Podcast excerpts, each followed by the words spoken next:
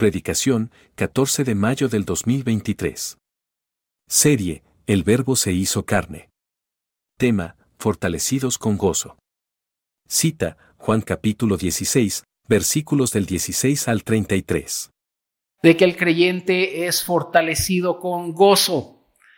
El creyente es fortalecido con gozo y vamos a platicar un poquito acerca de esto. Vamos al Evangelio de Juan, capítulo 16 y vamos a leer del 16 al 33.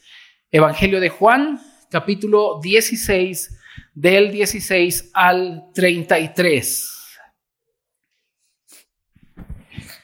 Hemos venido hablando de todo lo que el Señor les viene diciendo, que Él es la vid verdadera, viene diciéndoles a sus discípulos, eh, ustedes son los pámpanos, es necesario que yo me vaya porque viene la promesa, etcétera, etcétera. Y llegamos ahora al eh, versículo 16 del capítulo 16. ¿Lo tienen? Muy bien. Dice la palabra del Señor, todavía un poco y no me veréis, y de nuevo un poco y me veréis porque yo voy al Padre. Entonces se dijeron algunos de sus discípulos, unos a otros, ¿qué es esto que nos dice? Todavía un poco y no me veréis, y de nuevo un poco y me veréis. ¿Y porque yo voy al Padre? Decían pues, ¿qué quiere decir con todavía un poco? No entendemos lo que habla. Jesús conoció que querían preguntarle y les dijo, ¿preguntáis entre vosotros acerca de esto que dije? Todavía un poco y no me veréis, y de nuevo un poco y me veréis. De cierto, de cierto os digo que vosotros lloraréis y lamentaréis y el mundo se alegrará. Pero aunque vosotros estéis tristes, vuestra tristeza se convertirá en gozo. La mujer cuando da a luz tiene dolor porque ha llegado su hora. Pero desde que ha dado, em, pero después que ha dado a luz un niño, ya no se acuerda de la angustia por el gozo de que haya nacido un hombre en el mundo. También vosotros ahora tenéis tristeza, pero os volveré a ver y se gozará vuestro corazón y nadie os quitará vuestro gozo. En aquel día no me preguntaréis nada. De cierto, de cierto os digo que todo cuanto pidiereis al Padre en mi nombre, os lo dará. Hasta ahora nada habéis pedido en mi nombre. Pedid y recibiréis para que vuestro gozo sea cumplido. Estas cosas os he hablado en alegorías. La hora viene cuando ya no os hablaré por alegorías, sino que claramente os anunciaré acerca del Padre. En aquel día pediréis en mi nombre, y no os digo que yo rogaré al Padre por vosotros, pues el Padre mismo os ama porque vosotros me habéis amado y habéis creído que yo salí de Dios. Salí del Padre y he venido al mundo. Otra vez dejo el mundo y voy al Padre. Le dijeron sus discípulos, he aquí ahora hablas claramente y ninguna alegoría dices. Ahora entendemos que sabes todas las cosas y no necesitas que nadie te pregunte. Por esto creemos que has salido de Dios. Jesús les respondió, ¿ahora creéis?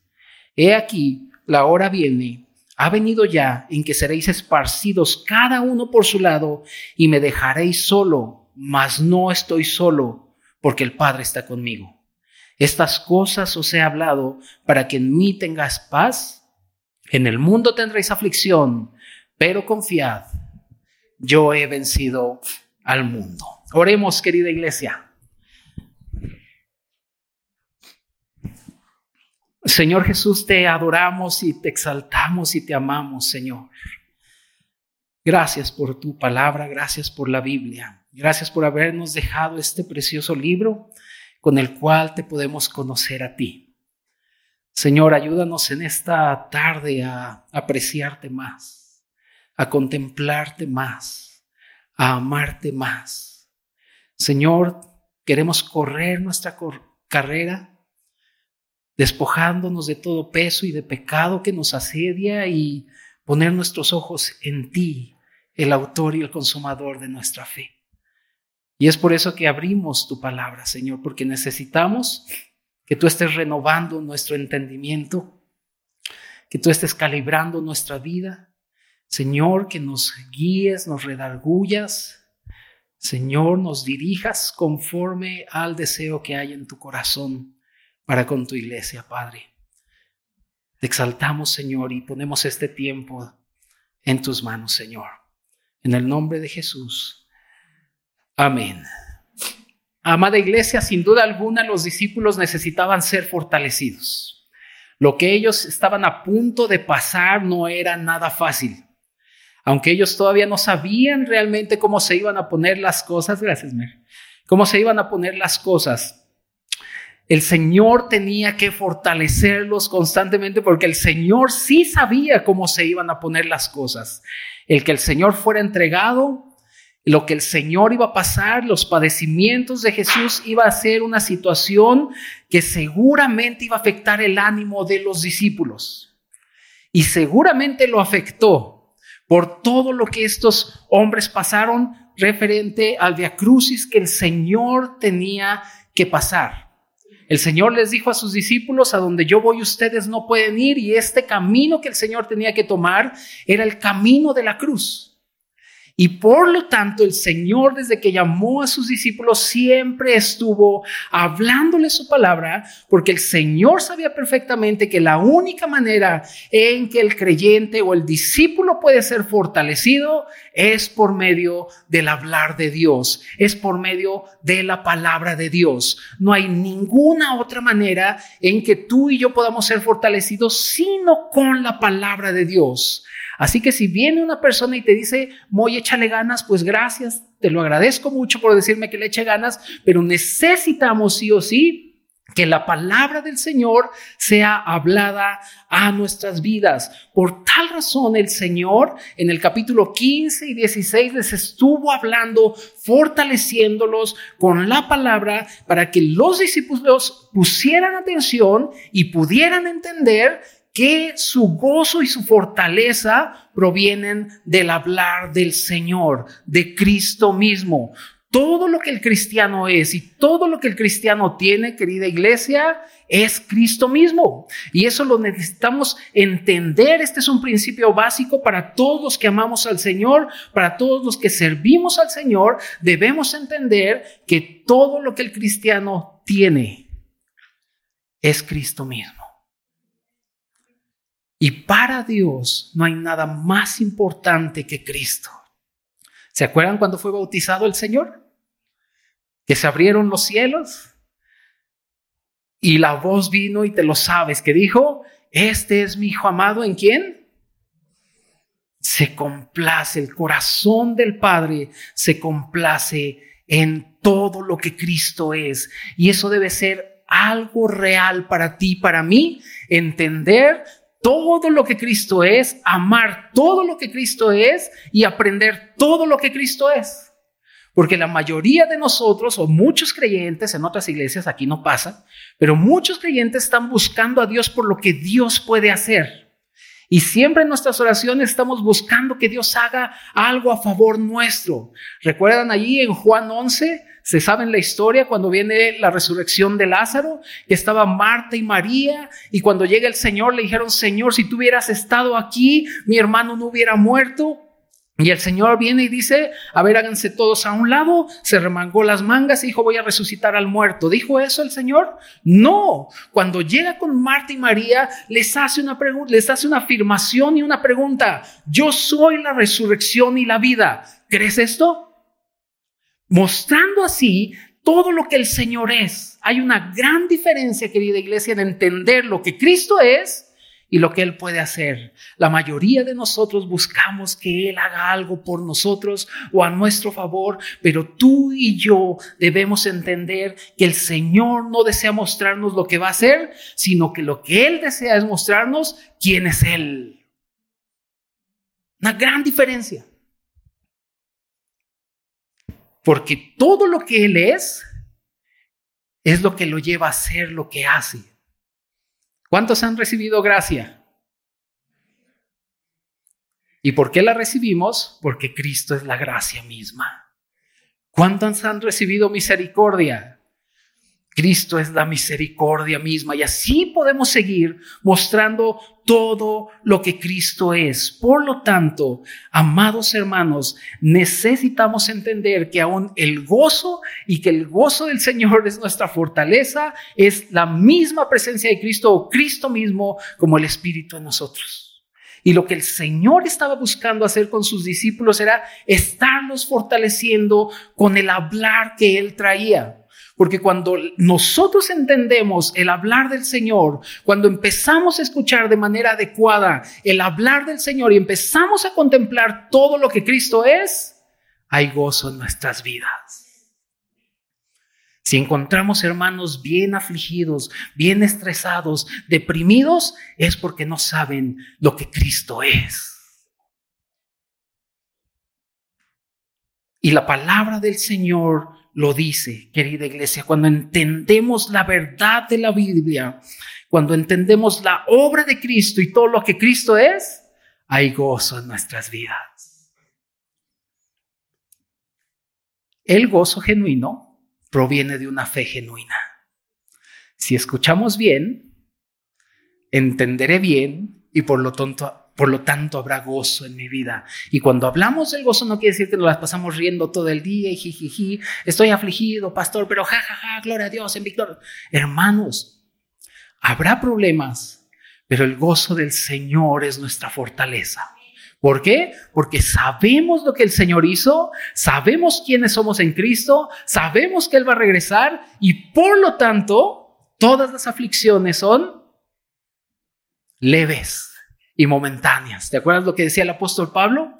Al apóstol Pablo lo azotaron, le pegaron, lo asaltaron, naufragó, padeció entre falsos hermanos. Una vez que naufragó llegaron a una isla y así estaba, hacía frío y fueron a buscar leña para la fogata. Y cuando Pablo mete la mano para sacar leña, ¿te acuerdas? Que una serpiente de las más venenosas lo mordió y Pablo así nada más y todos se le quedaron viendo diciendo, eres un homicida, naufragaste y ahora te muerdes. ¿Y qué onda? Pero Pablo sabía perfectamente en dónde estaba su gozo. Y su gozo provenía de lo que Cristo había hecho. Y allí está el gozo de los creyentes. No es en las circunstancias, es en lo que Cristo ya hizo. Miren, acompáñenme al libro de Nehemías, por favor. Cuando nosotros entendemos lo que el Señor hizo, quiénes somos en Él, quién es Cristo y que va a venir, hay gozo en nuestras vidas. Vamos al libro de Nehemías, por favor. Nehemías 8, Nehemías capítulo 8. Y vamos a leer del versículo 8 al 12. Nehemías capítulos atrás ya había construido el muro, ya se había eh, eh, había orado por eh, estos eh, dos hombres que estaban siempre tratando de meterle el pie, Zambalat y Tobías, ¿te acuerdas? Y después de que ya levantaron los muros y que el Señor les dio la victoria, este Nehemías junto con Esdras, que era el sacerdote y el escriba, estaban ahí frente al pueblo y dice la Biblia, ahí en el capítulo 8, que todo el pueblo le dijo a Esdras y a Nehemías, trae el libro de la ley porque queremos escuchar queremos escuchar. Y dice la Biblia, que lo puedes leer en tu casa, que Esdras llegó y abrió los rollos en un púlpito que habían hecho y que estaba por encima del pueblo y empezó a hablar la palabra de Dios. Y dice que el pueblo entendía perfectamente o estaban muy atentos a lo que Esdras estaba diciendo. Y entonces llegamos al versículo 8. Dice, y leían el libro de la ley de Dios. ¿Cómo dice? Claramente y ponían el sentido de modo que entendiesen la lectura. Y Nehemías el gobernador y el sacerdote Esdras, escriba, y los levitas que hacían entender al pueblo, dijeron a todo el pueblo, Día santo es a Jehová nuestro Dios. No os entristezcáis ni lloréis, porque todo el pueblo lloraba oyendo las palabras de la ley. Versículos más arriba vas a encontrar que mientras Esdras leía el libro de la ley, el pueblo hacía esto. Levantaba sus manos y adoraba al Señor. Oh iglesia, Este es un pueblo que reacciona ante la palabra de Dios. Y fíjate lo que dice, y, ellos estaban llorando por escuchar el libro de la ley. Eh, versículo 10, 10. Luego les dijo, id, comed grosura y bebed vino dulce y enviad porciones a los que no tienen nada preparado, porque día santo es a nuestro Señor. No os entristezcáis, ¿qué? Porque el gozo de Jehová es vuestra fuerza. Y fíjate lo que dice, los levitas pues hacían callar a todo el pueblo diciendo, callad porque es día santo y no os entristezcáis. Y todo el pueblo se fue a comer y a beber y a obsequiar porciones y a gozar de grande alegría porque habían. Entendido las palabras que se les habían enseñado.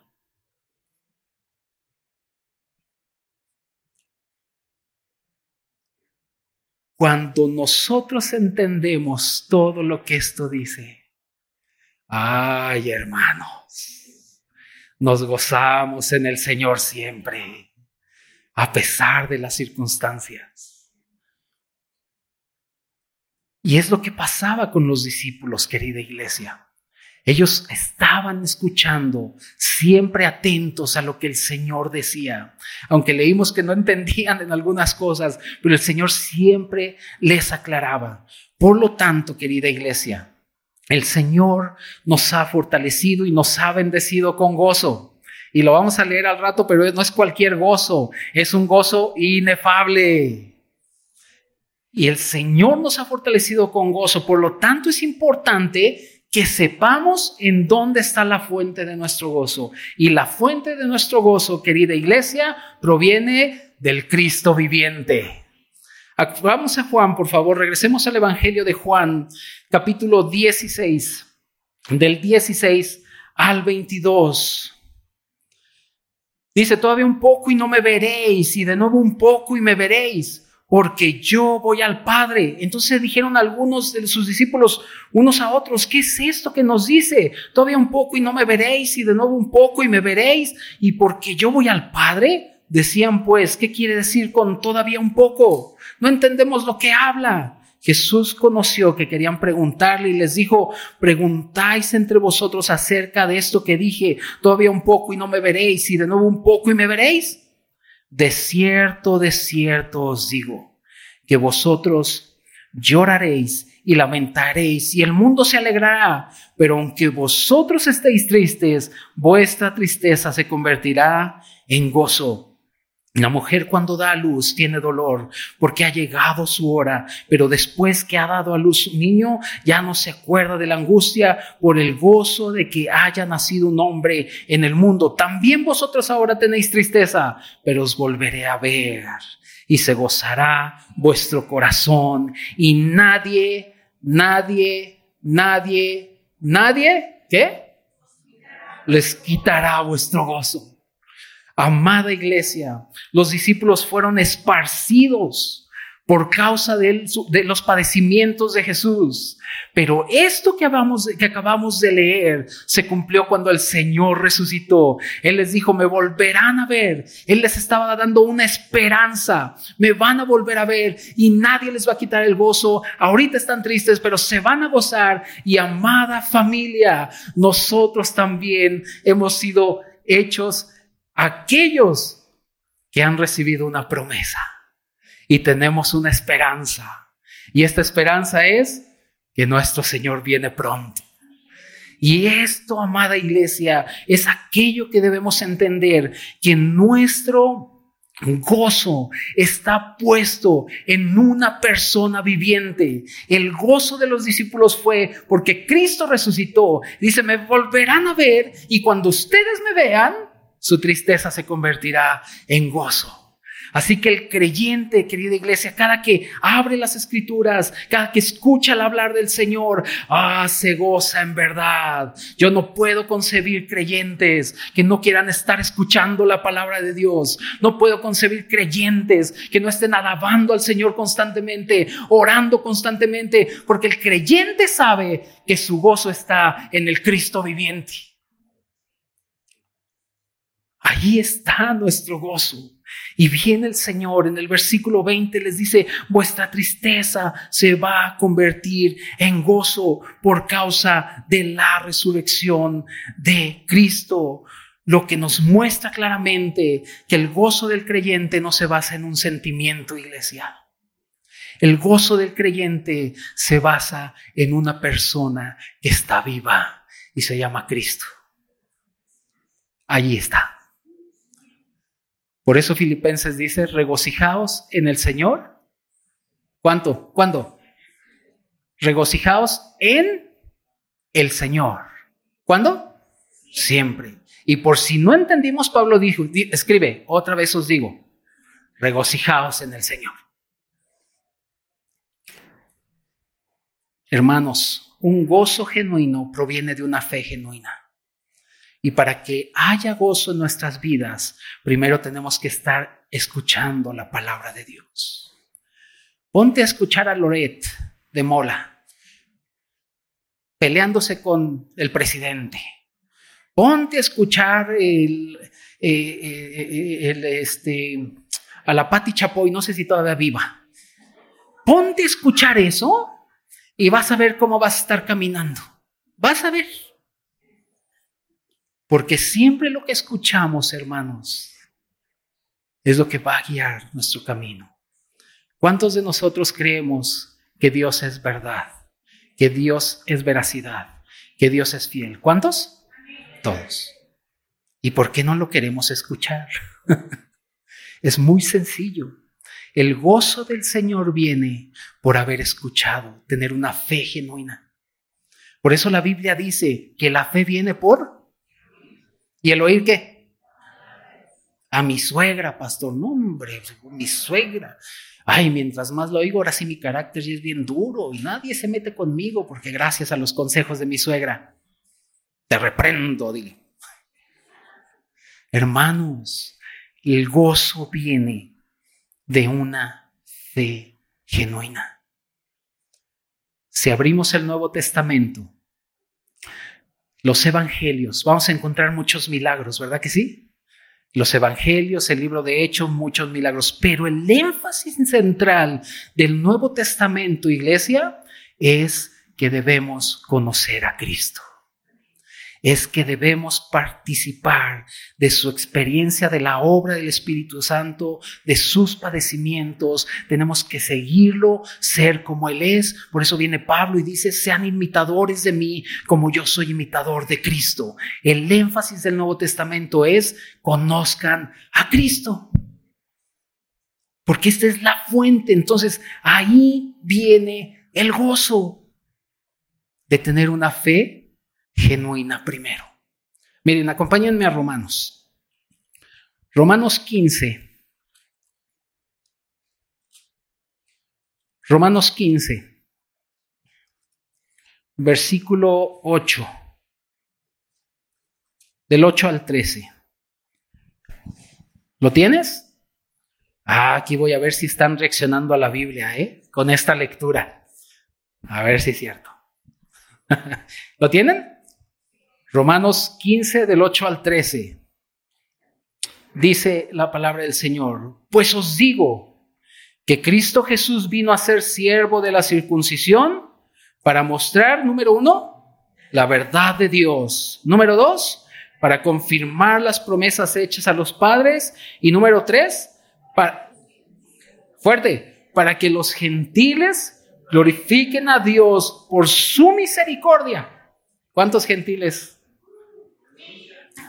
ya, eso les explicó Chaí perfectamente, ¿verdad? Y luego dice, como está escrito, por tanto, yo te confesaré entre los gentiles y cantaré a tu nombre. Y otra vez dice, alegraos gentiles con su pueblo. Y otra vez, alabad al Señor todos los gentiles y magnificadle todos los pueblos. Y otra vez dice Isaías, estará la raíz de Isaí y el que se levantará a regir los gentiles, los gentiles esperarán en él. Y el Dios de esperanza, ¿qué? Os llene de todo gozo y paz en A ver otra vez, ¿en qué?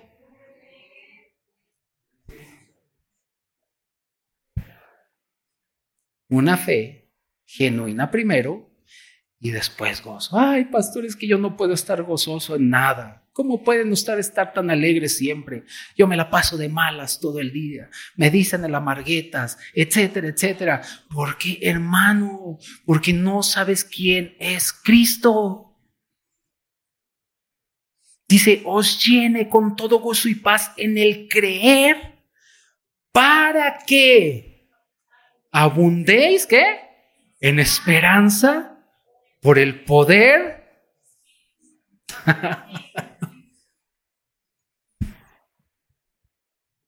Pero prefiero al Walter Mercado, pastor. Ay, es que soy Libra y ahora se movió Libra y ahora sí voy a hacer mis negocios, hermanos. No, los cristianos no hacemos eso. Me he encontrado un montón de cristianos que ahí están con su horóscopo.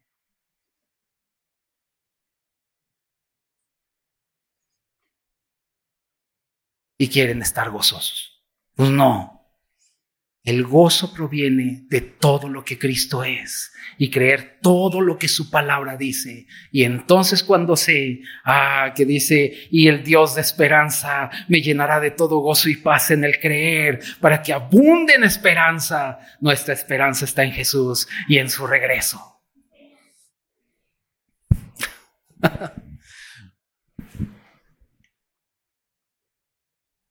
Primera de Pedro. Acompáñenme a Primera de Pedro, querida iglesia. Primera de Pedro 1.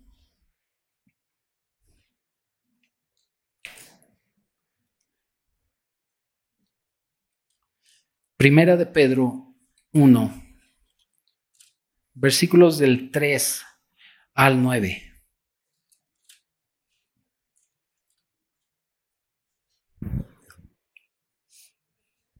¿Lo tienes? Bendito el Dios y Padre de nuestro Señor Jesucristo, que según su grande misericordia nos hizo qué? Renacer. O sea, estábamos ahí muertitos en nuestros delitos y pecados, sufriendo, llorando, angustiados, estresados, ¿verdad? Pero un día el Señor nos hizo renacer. ¿Para qué nos hizo renacer? Para una esperanza viva, por la resurrección de Jesucristo de los muertos, para una herencia incorruptible, incontaminada e inmarcesible. Me encanta esta palabra inmarcesible, porque quiere decir que es indestructible, sin decadencia. Dice, reservada en los cielos para vosotros, que sois guardados por el poder de Dios, mediante qué? Dijimos que un gozo genuino es, proviene por una. Dice, para alcanzar la salvación que está preparada para ser manifestada en el tiempo postero, en lo cual vosotros os alegráis, aunque ahora por un poco de tiempo es necesario, tengáis que ser afligidos en diversas pruebas, para que sometida a prueba vuestra, ¿qué? Fe, mucho más preciosa que el oro, el cual, aunque es perecedero, se prueba con fuego. Se hallada en alabanza, gloria y honra cuando se ha manifestado Jesucristo, a quien amáis sin haberle visto, en quien creyendo, aunque ahora no lo veis, ¿qué dice? Os alegráis con gozo inefable. ¿Saben lo que quiere decir la palabra inefable?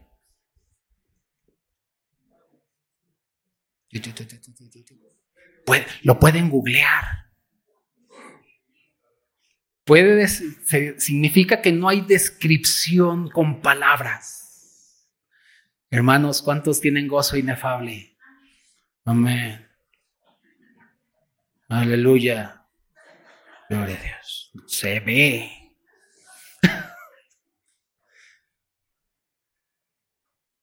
Hermanos. El gozo inefable proviene de que amamos a aquel que no hemos visto, que nuestra fe está en aquel que no hemos visto. Y ahí está nuestro gozo. en este Cristo viviente que ha resucitado. Y es lo que el Señor les dijo a sus discípulos. Ahorita están tristes, pero me van a volver a ver y vuestra tristeza se convertirá en gozo. ¿Y qué tal cuando resucitó el Señor? ¿Cómo estaban los discípulos? Sí, igual que ustedes. Ay, yo me imagino, tal era el gozo inefable que Juan y Pedro corrieron. El Señor está vivo, no hay nadie en la tumba y ahí van corriendo y las mujeres vieron al ángel. Ay, dinos dónde está puesto nuestro Señor, ¿por qué buscan entre los muertos al que vive? Y entonces el júbilo que ellos tenían era inefable. Iglesia, debemos tener un gozo inefable siempre porque proviene no de mis circunstancias, no de si soy voluble o no, no sé si me paro de buenas o de malas, no de que así soy y te aguantas. No, nuestro gozo proviene de que el Señor resucitó y Él es el gozo mismo del creyente. Así que, queridos hermanos, no solamente nuestro gozo viene del Cristo viviente, sino que también debemos entender que hemos sido bendecidos y fortalecidos con gozo y debemos entender que el gozo también se basa en que somos uno con Cristo. Regresemos a Juan, al Evangelio de Juan, por favor. Regresemos al Evangelio de Juan, versículo 23 al 28. ¿Lo tienes? Dice, en aquel día no me preguntaréis nada. De cierto, cierto os digo que todo cuanto pidiereis al Padre en mi nombre, os lo dará. Hasta ahora nada habéis pedido en mi nombre. Pedid y recibiréis para que vuestro gozo sea cumplido. Estas cosas os he hablado en alegorías. La hora viene cuando ya no os hablaré por alegorías, sino que claramente os anunciaré acerca del Padre. En aquel día pediréis en mi nombre y no os digo que yo rogaré al Padre por vosotros, pues el Padre mismo os ama, porque vosotros me habéis amado y habéis creído que yo salí de Dios, salí del Padre y he venido al mundo. Otra vez dejo el mundo y voy al Padre. Somos uno con Cristo y en Cristo. Mira, eh, no solamente está nuestro gozo en Cristo, sino también en saber que somos uno con Cristo. Piensa en la persona que más admiras. No, no digas tu papá o mi mamá. No, no, una persona, un artista. Piensa en un artista. En el Chayán, en el Luis Miguel, en el Rayito Colombiano. Esos grupos o esas personas que te dan, que cuando lo ves dices, ay, en el José José, en que solo está la almohada y lloras y en todo en eso piensa, ¿no? Algo en que tú digas, ese es mi mi hit. Y cuando lo oyes y lo ves te da cierto gozo, ¿a poco no? Y no te lo quieres perder, ¿verdad? En un deportista si quieres. Pero ahora imagínate que el Chayán al cual admiras es tu mejor amigo o tu crush o tu novio. Imagínate que hay tal unidad. ¿Cuál sería tu gozo? Ya había las hermanas suspirando así. Ay, es un regalo del 10 de mayo, hermanas. Nada más para regresen a la realidad.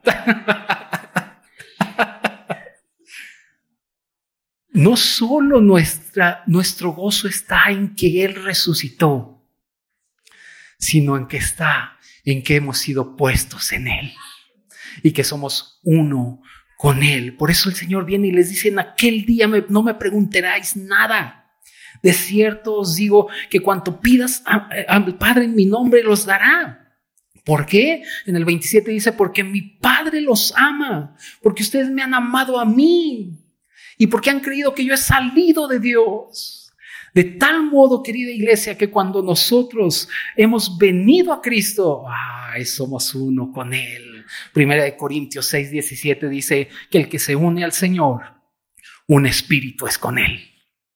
Y es aquí, amada iglesia, en donde tenemos que alabar al Señor y entender que nuestro gozo no solamente proviene de su resurrección, sino también de que hemos sido puestos en Cristo para ser uno con Cristo.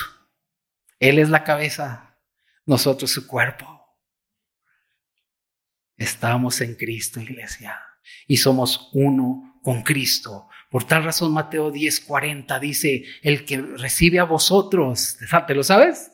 El que os recibe a vosotros, me recibe a mí. Y el que me recibe a mí, recibe al que me envió.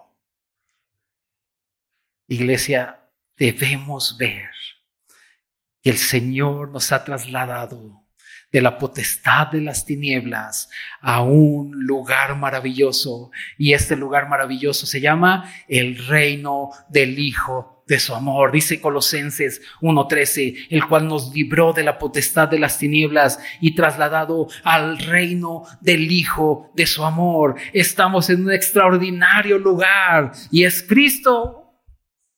Ahí estamos. Si tú recibiste al Señor genuinamente, ahí estás. En el reino del Hijo de su amor. ¿Cómo no podemos tener gozo? ¿Cómo no podemos tener gozo, iglesia? ¿Cómo el creyente no puede tener gozo? Si antes nuestra vida estaba arruinada, Estábamos en tinieblas, estábamos acabados, condenados, destrozados, viviendo en mentiras, viviendo en la carne, siguiendo la corriente de este mundo. Pero un día el Señor salió a buscarnos y llegó y se metió al lodo cenagoso, este lodo cenagoso que es cuando ya el lodo huele a pudredumbre. Y dice la Biblia que nos sacó del lodo cenagoso y sobre peña puso nuestros pies. ¿Cómo no tener gozo, iglesia? Si antes estábamos perdidos, arruinados, medio muertos, sin esperanza y sin Dios, ajenos a las promesas, bajo el juicio de Dios. Pero hoy, aleluya, un día se nos presentó el Evangelio un día nos dijeron, murió por tus pecados, murió para, para, para, para quitar tu antigua naturaleza. Él es el Cordero de Dios que quita el pecado del mundo, es el que regresará, es el Salvador. Y creímos y entonces hemos sido trasladados al reino del Hijo de su amor.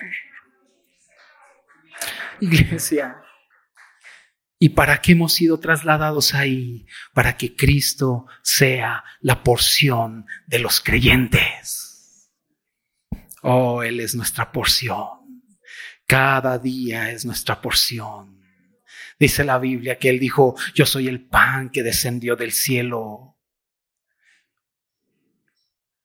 ¿Y te acuerdas cuando el pueblo de Israel salía por el maná? Salía por su porción de cada día temprano iban por su porción. Iglesia, ahora tú y yo hemos sido trasladados al Hijo de su amor para ser uno con Cristo y para que Cristo sea la porción de cada uno de nosotros. Ay, pero nos encantan los deberes religiosos. Ay, no. Hoy no oré, pastor. Me siento el peor, me siento el más vil. Yo creo Dios ya me sacó de su presencia, he caído de su gracia. Hermanos, entendamos que si hemos sido puestos en Cristo es para que lo disfrutemos como nuestra porción de vida. Y muchas veces no vas a poder orar religiosamente. Ah, pero en cada momento puedes invocar su nombre. Señor, te amo. Señor, te adoro.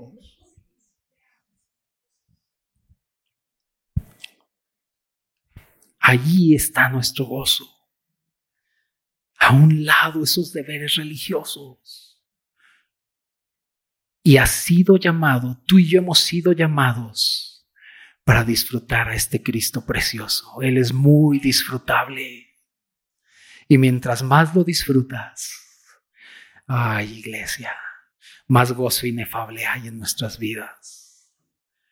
Mira, vamos a Salmos. Salmos 36, del 7 al 9.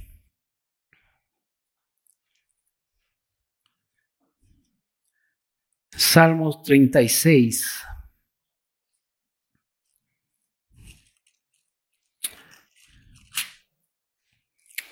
Del 7 al 9. Dijimos que hemos sido llamados para que disfrutar a Cristo, ¿sí? Todo lo que Cristo es, somos santos y sin mancha, no por nosotros, sino por lo que Él es y lo que Él hizo. Y estamos ahí para tener un pleno disfrute de Él. ¿De acuerdo? Fíjense lo que dice. Salmos 36, versículo 7. Vean el disfrute que tiene esta persona. Cuán preciosa. Ay. Cuán preciosa, oh Dios, es tu misericordia. Hace ratito les explicaron lo que era la misericordia, ¿verdad? Romanos. ¿Sí? ¿Se acuerdan? Examen. A ver, Puso Chay un ejemplo muy bueno. Fuerte, Toñito. No darnos lo que merecemos. Y viene este hombre y dice, oh, cuán preciosa, oh Dios, es tu misericordia. Por eso los hijos de los hombres se amparan bajo las sombras de tus alas. Y fíjate, serán medio saciados, serán tres cuartos saciados, serán completamente saciados de la grosura de tu casa. ¿Te acuerdas lo que era la grosura? Lo más rico, lo más delicioso no era la rachera, era el tibón, era la picaña, ya nos dio hambre. Eso era, dice, serán saciados con la grosura de tu casa. Y fíjate, y tú los abrevarás del torrente de tus delicias, porque contigo está el manantial de la vida. En tu luz veremos la luz. ¿Ven, hermanos, pueden ver a este Cristo tan rico que tenemos? ¿No? Va de nuevo. Échame el reloj otra vez, por favor.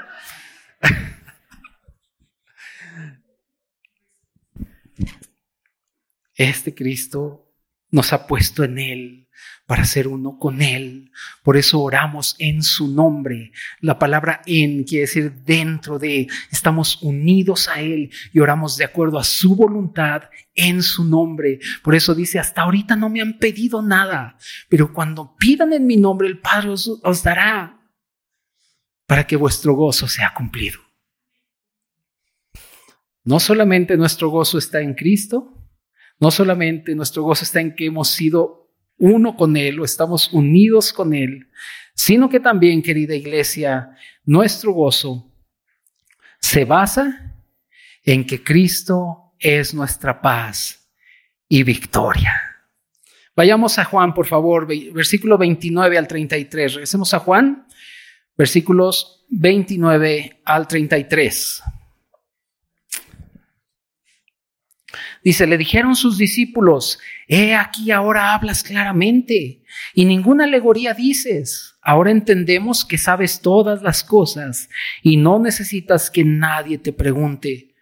Por eso creemos que ha salido de Dios. Jesús les respondió, ¿ahora creéis?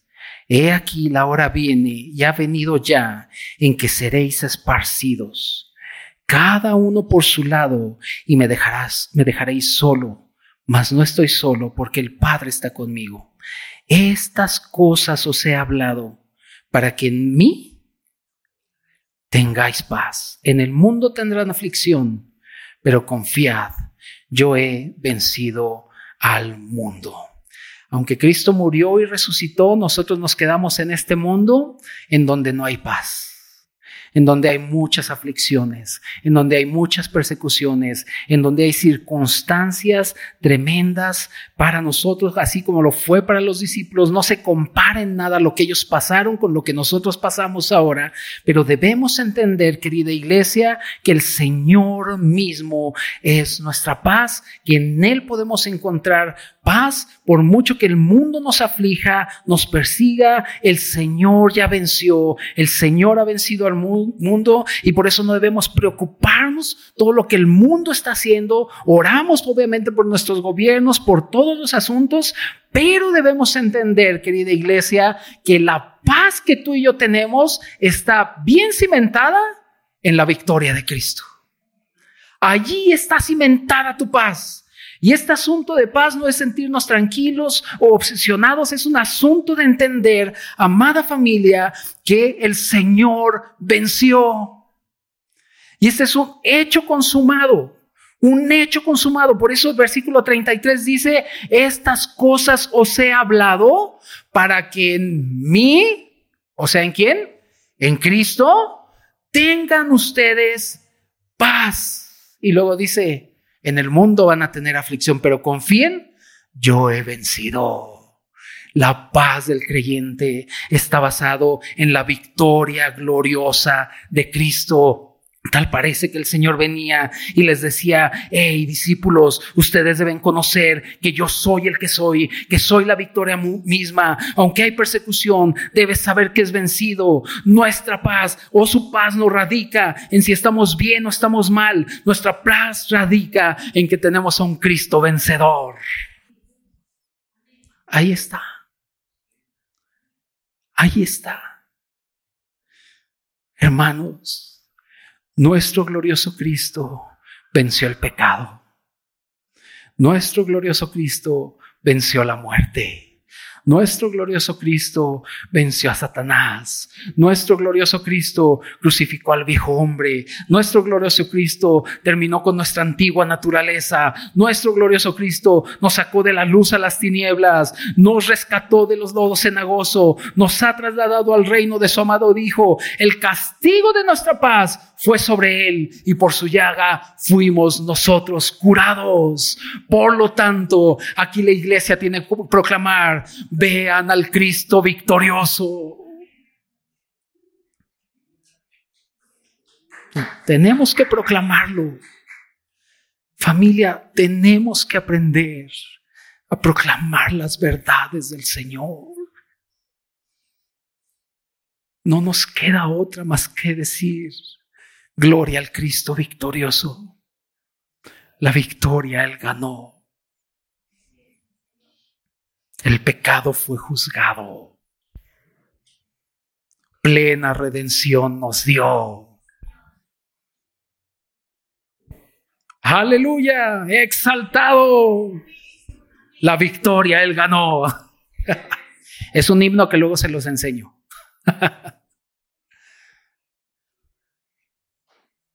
Amada iglesia, terminemos leyendo Filipenses, por favor. Vayamos a Filipenses 4. Y con esto terminamos.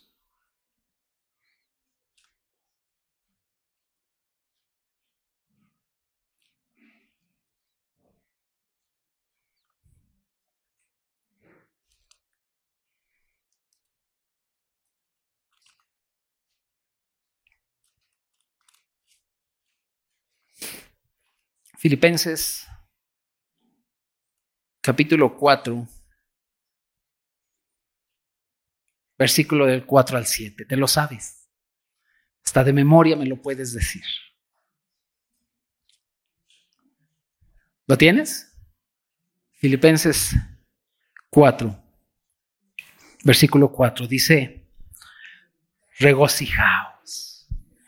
A ver, fuerte iglesia, así como si de veras dijeran sí. Una, dos, tres.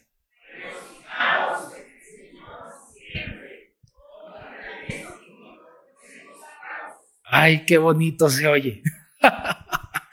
regocijaos en el Señor siempre. Otra vez digo, regocijaos. Versículo 5, vuestra gentileza sea conocida de todos los hombres. Y vean otra vez la esperanza, el Señor está cerca. El Señor está cerca. Y aquí viene un punto. Por nada, por nada estén afanosos, sino sean conocidas vuestras peticiones delante de Dios en toda oración y ruego, ¿cómo? Con acción de gracias. Gracias, Señor, por esta pruebita. Está bien amarga, Señor, pero gracias. Versículo 7 y la paz de Dios, que sobrepasa todo entendimiento, guardará vuestros corazones y vuestros pensamientos en quién? En aquel donde está nuestro gozo, en aquel que venció en aquel que nos unió a Él, en aquel que nos redimió, en aquel que nos perdonó, en aquel que nos lleva de gloria en gloria, de triunfo en triunfo, en aquel del cual no podemos separarnos de su amor, ni la muerte ni la vida, nada nos puede separar de su amor, y en aquel que vendrá por nosotros. Aleluya. Ay, cómo no estar gozosos. Oremos, iglesia. Oremos, Padre, te alabamos y te exaltamos, Dios. Gracias, Señor. Oh, Señor, llévanos a este gozo inefable, a este gozo inefable en el cual, Señor, toda tu iglesia pueda seguir compartiendo de este evangelio que son buenas noticias. Señor, ay, cuánto júbilo hay en nuestro corazón por todo lo que tú eres, por todo lo que has hecho y porque estamos esperando que regreses. Señor, no tardes más. Amamos tu regreso. Amamos tu venida. Señor, ven por tu iglesia. Tu iglesia te ama y te anhela. Pero mientras eso sucede, Señor, ayúdanos a caminar con este gozo inafable, fortaleciéndonos en la fuente que es Cristo mismo. Gracias Señor, te amamos y te damos toda la gloria en el nombre de Jesús. Amén. Amén.